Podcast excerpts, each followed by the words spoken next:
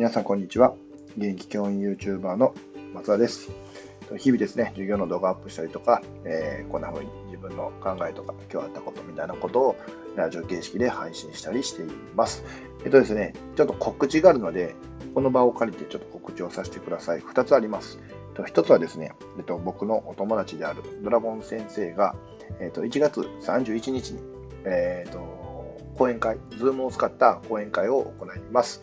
とですね、詳しくはですね、あのドラゴン先生と検索していただけると、え Twitter なり Facebook なりで、え検索してもらうと出てくるかなと思いますので、そちらの方をご覧ください。えっとまあ、特に教育関係者の方にですね、えっと、仲間の作り方ということでですね、えー、どうやって自分の、うん、夢を実現していけばいいのかとか、えそういうのは、えドラゴン先生から聞けるという、えチャンスです。でもう一つがですね、えっと、僕が参加させていただいているオンラインサロンの、えメモア塾の方でですね、えっと、糸よじさん、えー、一行書くだけ日記というね、えー、新書を書かれています、糸よじさんに、えー、登壇していただくイベントの方で、えっと、えイベントの方を、えー、と2月の8日の方で、えー、やりたいとやる方向で今動いていますので、えっと、もしね、メモ塾生の方で、えー、これを聞いていただける方がいてたら、えー、ぜひ、えー、ご参加いただけたらなと思いますし、もしね、入られてない方は、えーと、メモのマレクを持っていたら、えー、メモマジックの方には入れますので、えー、メモのマレクを、え、ちょっと購入していただいて、えーと、入っていただけたらなと思います。これこれもですね、あのメモアジックで多分検索していただくと入り方が書いてあると思いますので、よ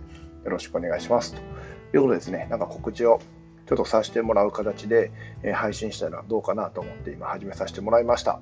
えっ、ー、と、まあちょっと新鮮な感じですね。あのまあ、僕自身の商品があるわけではないんですが、えっと、そうやって、えー、自分の仲間でやったり、まあ、僕自身が参加しているオンラインサロンでのイベントなんかもこうやって外出しでね、配信できたらいいかなと思ってますので、まあ、もちろんそこで学びもね、あのあると思いますので、えっ、ー、と、どんどんどんどんやっていきたいなと思います。まあ、僕は一応このどちらのイベントとも、えっと、実行委員というか、えっと、スタッフの一つ、一人として、えっと、活動しますので、まあ、その辺の学びは多分、えー、あるのかなと思っているので、参加させていただいてますということでですね、もう2分半使っちゃったんですけど、え、こちらから今日の本題を入っていきたいなと思いますが、え、今日の本題何しようかなと思ったんですけど、えっと、今、プロジェクトマネジメントの方を、ちょっとね、え、本をまあ、まだ1冊なんですけどね、読みました。えっと、あとはネットで無料のね、やつは調べて、なんか、えー、それこそいろんなツールがあるみたいで、そのツールの使い方みたいなのを見てたりもしてるんですけど、えっと、読ませてもらったのがですね、あの山口周さん、ニュータイプっていう本ですかね、結構有名なのかな。あの外資系のコンサル会社にもともと行ってらっしゃったんですけど、その外資系コンサルのプロジェクトマネジメントっていう本だと思いますが、そちらの方をちょっと読ませて勉強させていただきました。で、その中で、うんと僕が一番引っかかった部分って言って変ですけど、あ刺さったなって思った部分が、えっ、ー、と、まあ、その、プロジェクトマネジメントっていう能力って、えっ、ー、と、うん、変な話ですけど、いろんなところで転用できるというか、やっぱこのスキルってめちゃめちゃ大事なスキルっていうか、これから生きていくのにすごい大事なスキルだなっていう話があって、で、あの山口剛さんが今おっしゃられてるのは、えー、便利なものよりも、えーと、意味のあるもの。今、えーと、重きが置かれているというか、そういう時代になってきているという話があって、要は、えーと、便利なものとか、えー、安いものとかで、どんどんどんどんこのコピーができるんで、淘汰されていくと。で、その商品数もすごく多くなるので、レッドオーシャン、いわゆる誰でも買いに行くような存在になってしまうっていうのがあって、で、それがあの商品もそうですけど、例えば、えーと、トヨタの車とか、えー、は、まあ、言うたら一般的にはすごく台数も多いし、えー、もちろんみんなが使えるような低価格でやってるんですけど、でも逆に言ったら買いが利くという存在なんですけど、逆にフェラーリとかランボルギーニとか、いわゆるスーパーカーと呼ばれるものっていうのは、えー、と欲しい、なんか言うたら走りがいいとかそういうのじゃなくて、えー、乗り心地がいいとかそんなんじゃなくて、純粋にその持ってることに意味があるというか、そういうものにお金がどんどんどんどん高価格帯が出てくるよっていう話があって、そうやって人材も一緒やなと。いう話で、海外聞くコモディティ化された人材よりも、ちょっと希少性の高い意味のある存在、この人だからこそっていう意味のある存在になっていかないといけないよっていう話がね、あるんですけど、えっと、その話と、要は今回のプロジェクトマネジメントっていうのがすごい合致してて、要はプロジェクトマネジメントができる存在って、えっと、どの業界にも通用するし、要はその人でしかできないことっていうのがどんどんどんどん増えていくと。だからこそ、えっ、と、そういう存在になるためにこういうプロジェクトマネジメントを学びましょうみたいなのがね、後書きやったり、前書きに書いてあって、やっぱりそれはすごい僕の中で刺さりました。要は自分の希少性を高めるためにプロジェクトマネジメントを学びましょうっていう、その山口周さんのメッセージを僕なりにはそう受け取ったんですけど、そのメッセージが僕の中ですごく、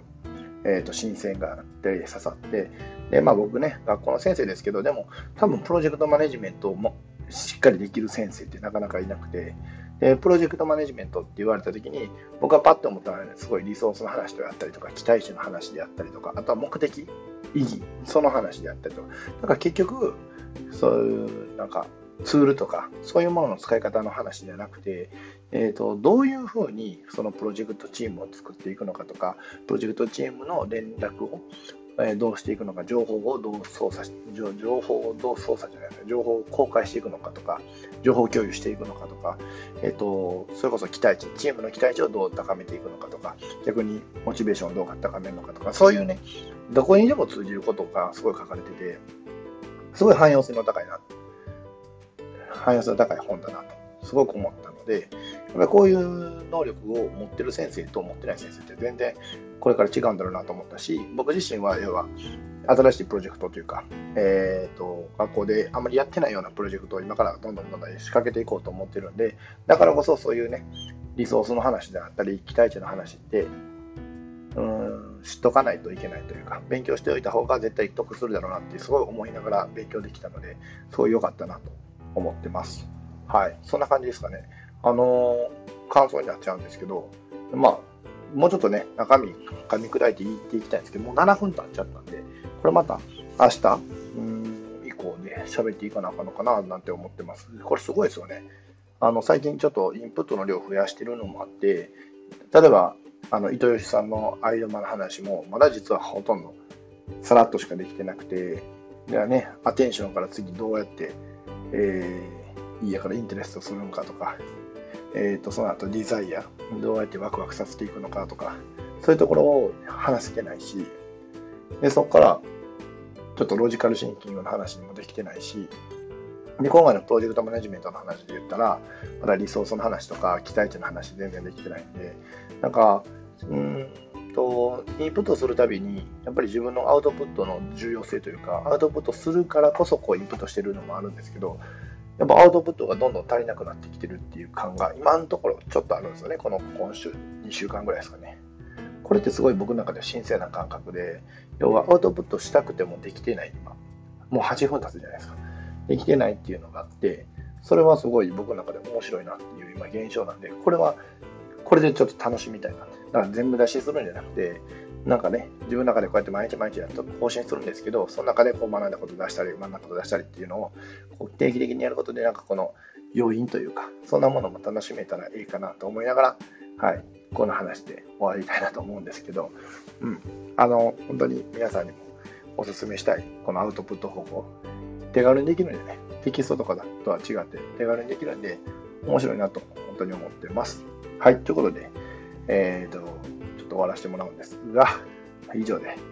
えー、終わりたいと思います。では、最後までお聴きいただきまして、ありがとうございました。またこれからもね、えー、どんどんどんどんさっき話した内容を話していきたいなと思ってますので、よろしくお願いします。では、またね